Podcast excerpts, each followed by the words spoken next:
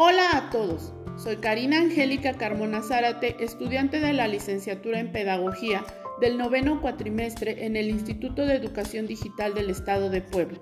Hoy hablaremos sobre la perspectiva de género en la educación.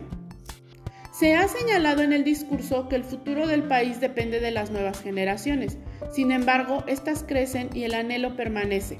Por consiguiente, debemos preguntarnos, ¿qué educación necesitan las niñas y los niños para cumplir o lograr dicho anhelo, considerando sus diferencias, los contextos en los que viven y crecen, así como los grandes retos que enfrentan en el futuro?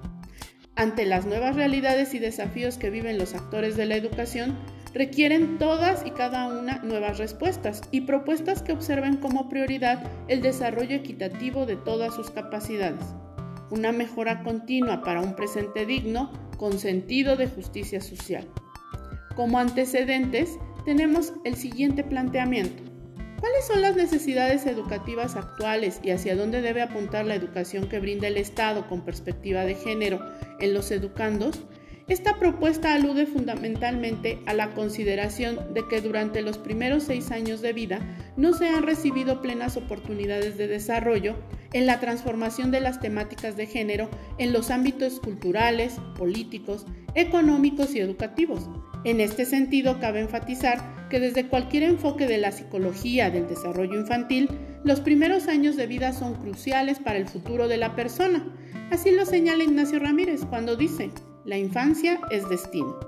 Por el contrario, están expuestos a múltiples fuentes de información e estimulación que propician mayores posibilidades de socialización e integración de acuerdo con el medio social en el que se desenvuelven. Al mismo tiempo, se enfrentan a graves problemas como la pobreza, discriminación, el maltrato y la violencia, de todos sus tipos, física, emocional, sexual, psicológica, económica, patrimonial, simbólica, escolar y en todas sus modalidades, de género, familiar, docente, comunitaria, institucional y feminicida, que laceran la convivencia social y los derechos más elementales en el ser. Pero, ¿qué es la identidad de género? ¿Una construcción social? Como persona se poseen varias identidades. Según el diccionario de la Real Academia Española, la identidad es un conjunto de rasgos propios de un individuo o de una colectividad que los caracteriza frente a los demás. La autora Baroucha menciona lo siguiente. Es muy importante definir la palabra género y diferenciarla de la de sexo. El sexo biológico contiene cualidades físicas y anatómicas que se traducen en la distinción biológica entre hombres y mujeres. Al contrario, el género, o en otras palabras el sexo social, es una construcción, es decir, no tiene casi nada que ver con las características físicas ni con la genética.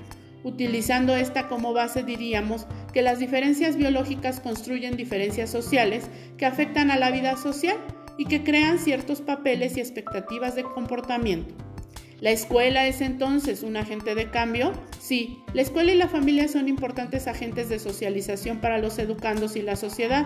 Ambos tienen el encargo social de educar en la cultura de la paz y en la igualdad entre los géneros, construyendo conjuntamente valores y patrones no sexistas entre las personas.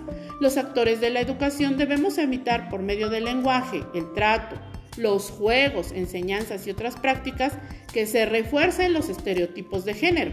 La escuela es el agente más importante en la formación integral de la personalidad del individuo. Debe ser el espacio fundamental para la educación en igualdad de género y de esta manera corregir cualquier tipo de la inequidad social. En otras palabras, lograr la equidad de género no solo significa incorporar a niños, niñas, adolescentes y mujeres adultas en los distintos niveles educativos, sino erradicar todas las formas de manifestación del sexismo en los procesos educativos.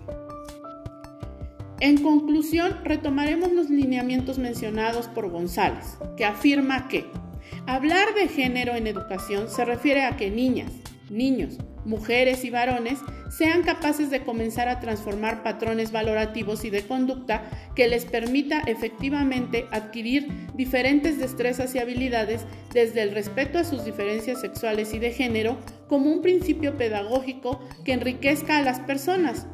Son estos supuestos, desde luego, el propósito de transversalizar la perspectiva de género como política pública.